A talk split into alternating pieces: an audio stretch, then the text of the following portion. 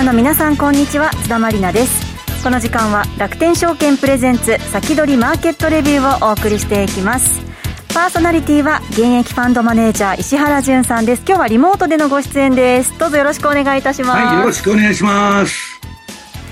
それでは今週のゲストご紹介しましょう。今週は楽天証券株式デリバティブ事業部上田智博さんにご出演いただきます。上田さんよろしくお願いします。よろしくお願いいたしますさて新型コロナウイルスの感染防止対策としてスタジオ内の人数を減らして放送していますので石原さん上田さんはリモートでのご出演です。どうぞよろしくお願いいたします。さて今日26日水曜日の東京株式市場で日経平均株価は続落し前の日と比べ120円飛び1銭安の2万7000飛び11円33銭で終えました。上田さん足元どうご覧になっていらっしゃいますか？はい。まあ、えー、本日夜に FOMC、えー、声明発表等あるかと思いますが、まあ、そこで、えっ、と、まあ、とりあえずそこまではやっぱりあの皆さん動きにくい、えー、というところでやっぱりちょっと売りが優勢になっているかな。だまあそこであの、まあ、過激なあの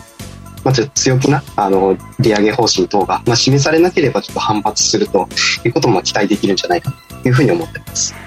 はい、FOMC の結果待ちというところもあるんでしょうが石原さんはどんなふうにご覧になっていらっしゃいますか？まあねあの結構下げましたんで、はい、まあ、FOMC でね、まあ、今、上田さん言ったように、あんまりまあこの1月の時点でね、3月の利上げに対してそんなに踏み込んで発言するのかよと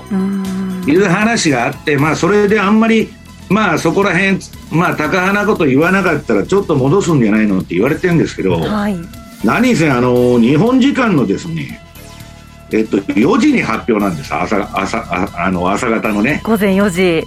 で問題は4時半からのパウエルの会見だと、はい、いうことでまあ明け方のねあれになりますんでまあちょっとあの変動にまあ警戒する必要はあるんですけどまああの上田さん言われたようにそれ通過しないとね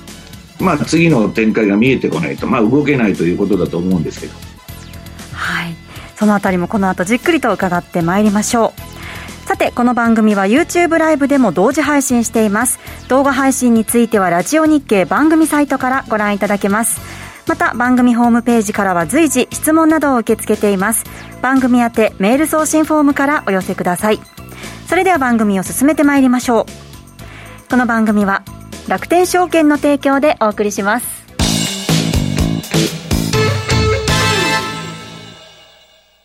米国株は1株から取引可能。誰もが知っている有名企業でも数千円や1万円前後で投資できるところがあるんです。楽天証券にすでに口座をお持ちなら、特別な手続き不要で、そのまますぐに米国株のお取引ができます。しかも取引手数料は税込みで約定代金の0.495%。最低取引手数料はなんと0円。取引手数料の上限は税込み22米ドルと決まっているので、高額取引も安心です。またスマートフォン用アプリ iSpeed でも米国株取引が可能。いつでも気軽にお取引いただけます。詳しくは楽天証券米国株で検索。楽天証券の各取扱商品等に投資いただく際は、所定の手数料や諸経費等をご負担いただく場合があります。また、各取扱商品等は価格の変動等によって損失が生じる恐れがあります。投資にかかる手数料等及びリスクについては、楽天証券ウェブサイトの投資にかかる手数料等及びリスクページや契約締結前交付書面等をよくお読みになり、内容について十分にご理解ください。金融商品取引業者、関東財務局長、金賞第195号、楽天証券株式会社。ウィークリーマーケットレビュー。さあ、ここからは楽天証券株式デリバティブ事業部、上田智博さんにお話を伺ってまいりましょう。上田さん、どうぞよろしくお願いします。はい、よろしくお願いいたします。はい、えっ、ー、と、まあ、今回、えー、私が、えー、お話しさせていただくのは、えー、去年の年末、えー、12月26日から、えー、始まった、えー、新しいサービス、米株積立と、米株のポイント投資について、えー、皆様にご紹介させていただければと思っております。はい。えはい。では次のページ行っていただけますか？はい。まあ、こちらが、あの、当社ウェブサイトに出ているお知らせの、えー、看板画像になっております。で、まあ、そちら、ウェブサイト上で見つけていただいたら、まあ、詳細な情報確認で、えー、していただくことができますので、まあ、こちら、まあ、見ていただければと思います。はい。ね。はい。まずその積み立てってどんなサービスになるんでしょうか？はい。えー、じゃあそちらを次3種ですね、えー、ご紹介させていただきます。えー、この積み立てサービスは、えー、当社で取り扱いのある米国株式を、まあ、あらかじめ設定した条件で自動的に定期的に買い付けするというサービスです。まあ、ですので、まあ、メリットとしましては、お客様自身で投資する際に、まあ、個別で、えー、注文していると、まあ、どのタイミングで、まあ、特に今みたいな状況だと、えー、投資するタイミングで、まあ、結構迷迷われてしまうというふうに思うんですけども、まあ、定期的に自動的に買い付けするので、まあ、そういった、えことで、まあ、悩まなくても、まあ、良くなると、えー、いうことがまあ一つあります。まあ、あとは自分で注文出す手間も省けるので、まあ、仕事で忙しくて注文出す出すのを忘れてしまったとか、まあ、そういったことも、えー、なくすことができます。で、まあ、毎月、あのー、預金のようなあの形で、えー、決め、決まった金額、あるいは株数を、えー、コツコツと積み立てていくという形のサービスですので、えー、まあ、計画的に資産形成ができ、えー、できるかなというふうに思います。また、あの、配当を出している企業とかであれば、あの、積み立てが進んでいくと、保有株数がどんどんどんどん増えていくので、えー、将来的に受け取れる配当金も増加していくんじゃないかということも狙える、あの、まあ、非常に便利なサービスになっております。おなるほど。それちょっと、さらに具体的に教えていただけますか？はい。まず、えー、4ページ目ですね。まあ、こちら実際に、えーまあ、サービスリリースする前なんですけども、2018年から、えー、2021年の、えー、年末ぐらいまでに、えー、コカ・コーラを毎月1日に、例えば2万円以内で、えー、買い付けできるという、えー、金額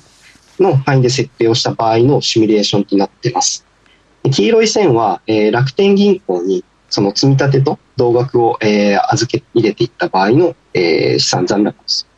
赤い線が、まあ、配当を、えー、含めた、えー、コカ・コーラの、まあ、株価、えー、資産残高の推移を表しているんですけども、まあ、約4年間で、えー、銀行預金とこのコカ・コーラの積み立て資産残高で、まあ、約19万円、まあえー、約10ヶ月分ぐらいの、えー、差が生まれていると。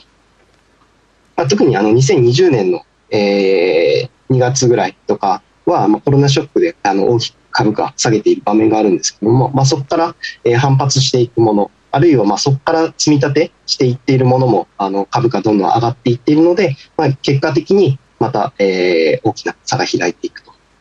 いうようなシミュレーションになってますので、まあ、株価があのずるずる下がっていくような銘柄じゃなければ、あの銀行預金よりもあのかなりの資産運用あの正解になる思われますので、ぜひ皆さんに活用していただきたいなと思ってます。あなるほど。普通に銀行口座に預金しているよりも、コツコツとこう資産形成していけるっていうことなんですね。はい。まあ、特に配当利回り、コカ・コーラだと2.9%ぐらい、まあ、今あって、えー、楽天銀行の、えー、預金金利、まあ、他の、あのメガバンク参考さんとかと比べるとちょっと高いんですけども、それでも0.02%、はい、まあ、ほとんどあの預け入れててもお金が増えないような状況なので、まあ、その配当の分だけでもどんどん差が引っ張っていくと。プラス株価が上がればその分、あの資産は増えていくというのが狙いますね。はい、なるほど。石原さん、ここまでいかがですか？これね、コカ・コーラちょっとね、コカ・コーラ買え買えって言うんですよ。私は、あの、人にね。はい。そんなしょうもない銘柄持ってくるなと。言われるんですけど、コカ・コーラのブランドってね、世界で知らない人いないコカ・コーラ。ですね。アフリカ行こうがどこ行こうがみんな知ってる。それでまあ、配当貴族的なあれとね、私あの、去年の年末に、えっとね、ウォーレン・バフェットのあれであの、安定期投資というね、まあ、バフェットの運用の秘密みたいな、あの、レポートを書いて、そこでコカ・コーラを取り上げたんですけど、はい。これはすごく優秀な銘柄なんですよ。うんだからまあ、そういうね、えー、もう、あのー、なんだっけ、10年経つとアメリカの市場って銘柄ガラって変わっちゃうんだけど、コカ・コーラだけは30年前も50年前も今も生き残ってるすごい企業なんですよね。はい。まあだからこれ去年の上田さん12月から始まったんですよね。そうですね、年末からですね。うん、だからまだ今始まったばかりなんで、まあ多分ね、あの、一般のそのお客さんっていうのはまあ、これから入ってくる人が多いんじゃないかなという気は私はするんですけどね。だから結局あの、相場って上げ下げあるじゃないですか。それでレバレッジかけてるとバーンとまあ全部の資産を失っちゃったりいろいろあるんだけど、まあ結局株っていうのはプラスサムのゲームなんで、まあ長期では持てば持つほどまああの国にもよるんですよ。日本みたいに30年前に買って下がりまくりみたいなのもあるんですけど、まあ分散とね、まあこういうあの積み立てっていうのは、私は、えっと、理論的にはですね、まああの、整合性があるなと思ってるんですけどね。はい、その積み立てについて上田さん、さらに詳しく教えてください。はい。え、ー、と、では取引ルールについて、え、簡単にご紹介させていただきます。まあ、取り扱い、えー、できる銘柄当社で取り扱いの米国株式全銘柄 ETF も、えー、含めて全銘となっています。で、決済方法ですね、が円価決済、まあ、証券口座にある円価預かり金を使って、えー、買い付けをする、えー、方法か、あるいは、えー、口座にあるドルを使って買い付けする外貨決済という2つの方法がございます。で、えー、おそらく、あの、円価決済の方が、まあ、便利な、あの、えー、サービスになってるかなと思うんですけども、楽天銀行のそのマネーブリッジという、あの、まあ、連携サービスをご利用していただくと、まあ、銀行にあるお金を、えー、まあ、入、証券口座に入金することなく、まあ、自動的にスイープするというサービスもあるので、えー、積み立て設定する前にご自身でお金を移す必要がないというので便利になっています。また後で、え、ご紹介する楽天ポイントの利用も可能となっているので、まあ、結構円価決済、え、便利にお使いいただけるかなと思います。はい。で、えー、積立指定日は、えー、毎月何日に買い付けするという方法か、毎週何曜日という2つのあの設,、えー、設定方法があります。また条件については、まあ金額を、えー、指定して、えー、その定した金額の範囲内で買い付けできる株数を発注する金額指定か、あるいは1回の注文で何株出すというのをあらかじめ決めておく株数指定という2つのがあります。まあ、いずれの場合も、えー、成り行きでの、えー、注文となっていて、最低の積み立て設定単位は、まあ、1万円以上となるように設定していただく必要があるというサービスになっています。まあ、その他の手数料等は普通の米国株式の、えー、取引と同じとなっております。はい、はいあの実際にこの積み立てされている方は、どんな銘柄見られてるんですかね？はい、えー、じゃあ次のページお願いします。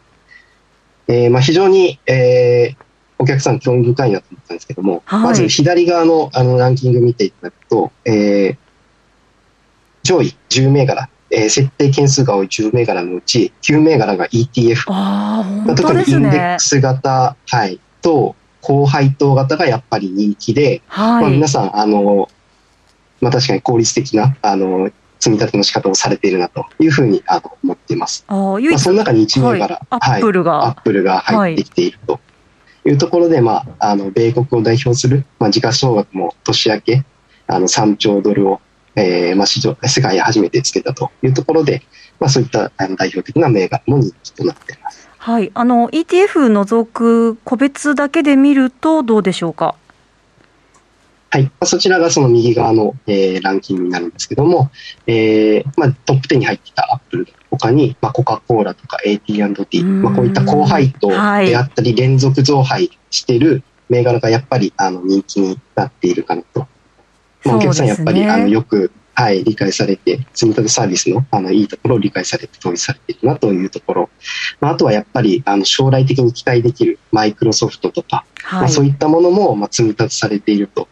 いうところで、まあ、非常にあのいい銘柄ばかりが上位に上がっているなというイメージですね。そうですね、まあ、ジョンソン・エンド・ジョンソンもそうですし、はい、結構、高配当の銘柄が個別では入っているなという印象ですけど、石原さん、この銘柄ご覧になっていかがですか、うん何も言うことはございませんっていうくらい、いい銘柄ばっかり入ってるんでね。そうですね。私はね、飛び、飛び道具的な材料株とか、はい、ボロ株っていうのは買わないんですよ。えー、それでね、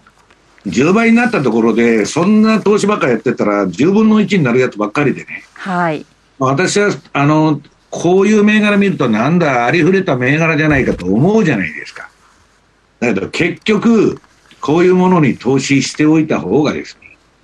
まあ、パフォーマンスは安定するし、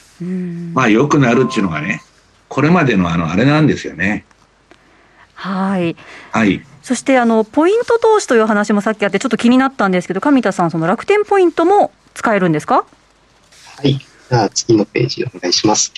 はいでこの米株の、えー、ポイント投資っていうのは業界初の、えー、サービスとなっておりまして、まあ、これまであの投資信託とか日本株に、えー、そのえお買い物などで貯まった楽天ポイントえ、投資の資金に充てるということができたんですけども、まあ、今回初めて米国株の、え、買い付け、こちら対応できるのは、あの、円価決済、口座にある円を使って買い付けするという方法のみ対応しているんですけども、米国株でもポイントが利用できるようになりました。ですので、まあ、楽天ポイントを有効活用して、まあ、これからちょっと米株を始めてみたいという方も、まあ、ポイントで、あの、投資費用の一部賄えるので、まあ、投資にもチャレンジしやすくなるんじゃないかなと思ってます。はい、確かにこれから始めようかなっていう方にもね、こうハードル低くというか、チャレンジしやすいかなと思うんですけれども、具体的に。これ、入り口としては一番いいでしょう、はい、ポイントで入るのは。そうなんですよね。そうですね、あれね、あのチェックを外しとかないと、あの買い物とかそんなんすると、全部ポイントなくなっちゃうんですよ。私、あの、広報の松崎さんに怒られてですね、これチェック外して、投資に変えと 言われとるんですけど、あの、チェックを外さないと、はいあの、ポイントは溜まっていきませんので、あの、株も買えないということになっちゃいますので、皆さんそこら辺、あの、気をつけてくださいと。そうですね。ポイント投資のやり方もちゃんと確認していただきたいところですけれども。はいまあ、次のページにそのポイント投資のイメージあるんですけども、まあ、例えば1万円と、まあ、手数料で、例えば45円ぐらいかかったとして、まあ、3000ポイント分使えば、お客さんの手元からの資金は7000円ぐらいで済むと。で特にこのポイント投資、あの米株とあの、結構相性いいかなと思ってまして、例えば先ほどのコカ・コーラとかであれば、はい、えー、まあ5、6千円ぐらいで投資ができるので、まあ、全額そのポイントで支払うということもあのできるので。ああ、なるほど。はい。まあ、そういうところで、まあ、日本株だと100株以上ってなって結構金額大きくなって、全額ポイントで賄うってなったら、ちょっと大変なところはあるんですけども、まあ、そういうところも米株だと、えー、ちょっとチャレンジしやすいかなと思います。はい。そんなポイント投資ですけれども、何か気をつけておくところとか、しておくべきところっていうのはありますか？はい。えー、じゃあ、投資のルールですけども、まあ、使えるポイントは楽天ポイントのみで、期間限定ポイントとか、あと楽天証券で貯まる、えー、証券ポイントっていうのは使えないのでご注意ください。でポイントの利用方法は毎日の上限を決める、えー、方法か、毎月の上限を決めて利用する。あるいはもう1回の注文で全部使っちゃうっていう3つの、えー、ポイントの利用方法があります。こちらお客様自身で、ま使いやすい、えやり方を設定していただければと思います。あとは、え利用上限も、あのこちら楽天会員の、えランクによって利用できる、えポイントの上限も変わってきておりますので、まあお客様自身、え楽天会員のランクを、え見ていただいて、えこの上限がいくらかあの確認していただければと思います。はい。まあ、次のページ、えー、もう一つ注意点としては、注文する時点、ポイントあの利用する設定をされていても、買い注文出す時点では、一旦その買い付け代金と手数料の、まあ、総額の全額を、えー、資金から拘束させていただきますので、えー、あらかじめちょっと、えー、資金だけはご用意しておいていただく必要がある。で、受け渡し日にそのポイント分をお客様の口座に、えー、現金としてお戻しするという利用方法になっておりますので、注文時点は、えー、ご注意ください。まあ、ぜひこの、あの、ポイントも、あの、非常に、あの、利用しやすい、まあ、投資を始めやすいサービスになっていると思いますので、ぜひ皆さん活用していただければと思います。はい。えー、ここまでは新サービス、米株積み立てとポイント投資というテーマで、楽天証券株式デリバティブ事業部、上田智博さんにお話を伺いました。以上、ウィークリーマーケットレビューのコーナーでした。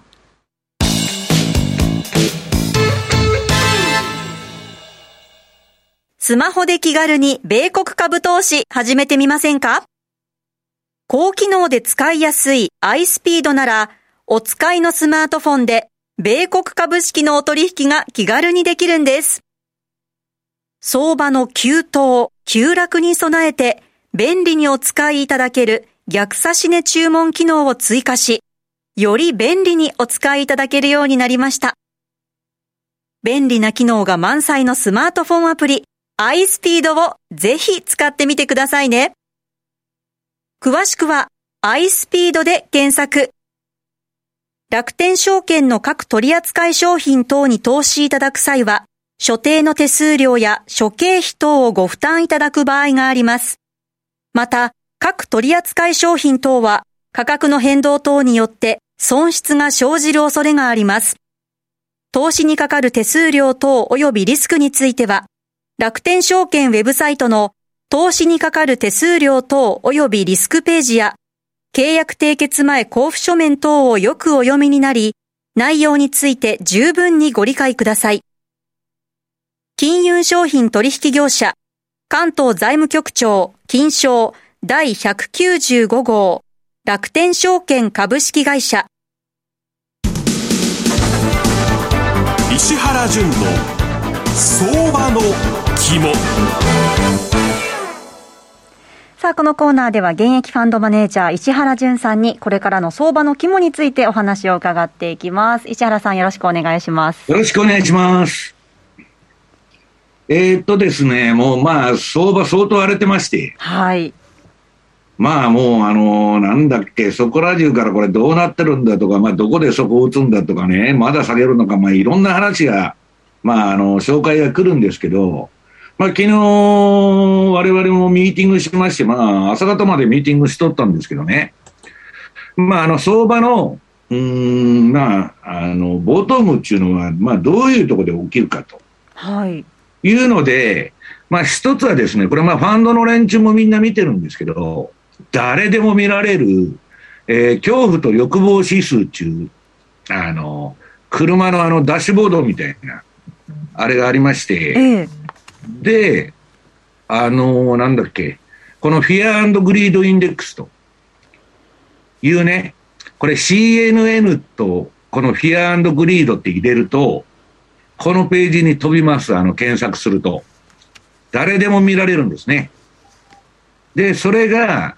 今、えー、っと、昨日のニューヨークの終わった時点で37と。はい、37フィアって書いてありますね。はい。で、欲望が高まるとこの100の方に行くわけです。もっと稼ぎたいとかね、はい、もう株上がるしかないとか、もう熱狂してると、100の方に行く。はい。で、あ、怖いと暴落したと、うわ、損したとか言って、だんだん恐怖が高まってくるとゼロの方に行くと。で、前ね、あれ、何年前かのクリスマスの日にね、10割って、いくらだったかな、めちゃくちゃあの、暴落したんですよ。暴落っていうか、この恐怖指数が高まった。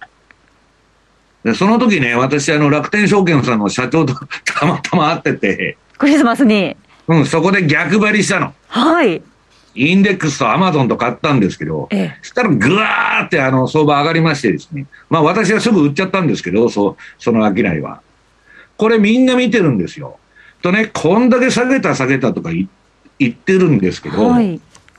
まだね、までなるこれ37と皆さん、上田さん。まだ、その恐怖が高まるのりしろがあるでしょ？そうですね。真ん中よりもちょっと恐怖に傾いているっていうような範囲ですよね。そう、だからみんなわわわわ言ってる割には、まだそんなの恐怖のるつぼみたいな感じにはなってないと。いうことなんです。え、ってことはまだ下がるってことですか？いや、下がるあれもあるんだけど、はい、とりあえず今日の FOMC でね、そんなに突っ込んだこと言わなかったら、まあ、あの、あ後で ATR チャンネルっていうのをお見せするんですけど、まあ、ちょっとリバウンドしてもおかしくないっていうところにあると。でね、歴史的にこの資料の2ページ、この恐怖と欲望指数がどういうふうな動きしたかと。これ、あの、2020年とか21年、22年って出てるんですけど、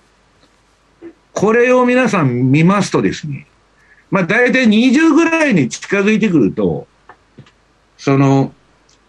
相場っていうのは反発しやすいと。まあ、もっともね、それぶち抜けて下がってくることもあるんですけど。で、上は、80超えてくると、まあ、80に接近したり超えてくると、大体天井に近いと。まあ、あの、ストキャスティクスじゃないんですけど、そういう循環にあるわけです。と、今、この時点ですから、まあ、ちょっとまだのりしろはあるというか、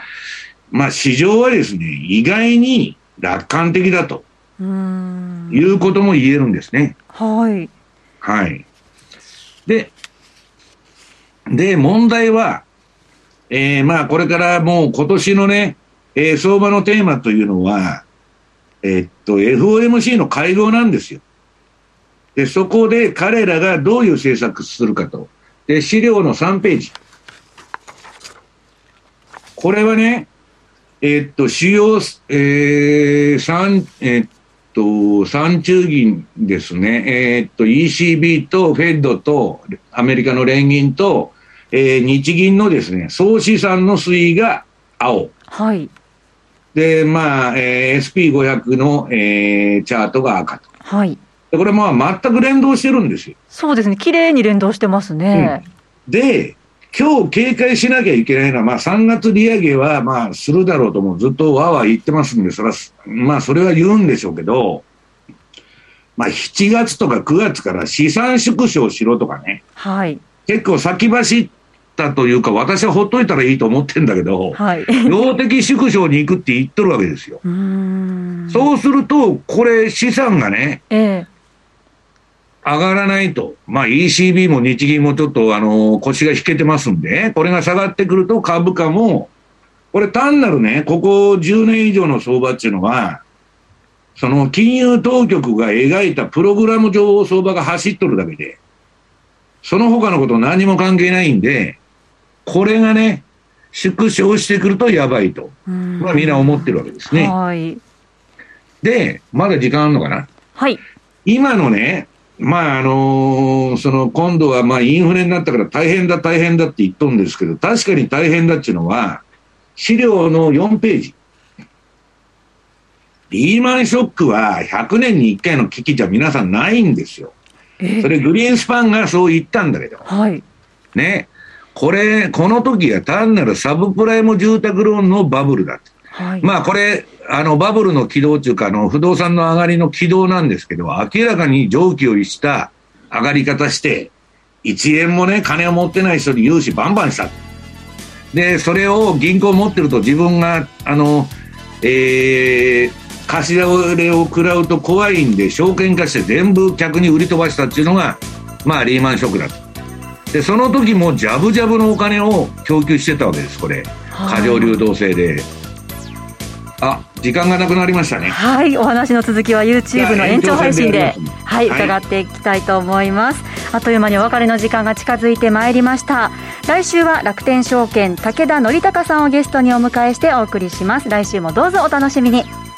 この後は YouTube ライブでの延長配信です。引き続きお楽しみください。この番組は楽天証券の提供でお送りしました。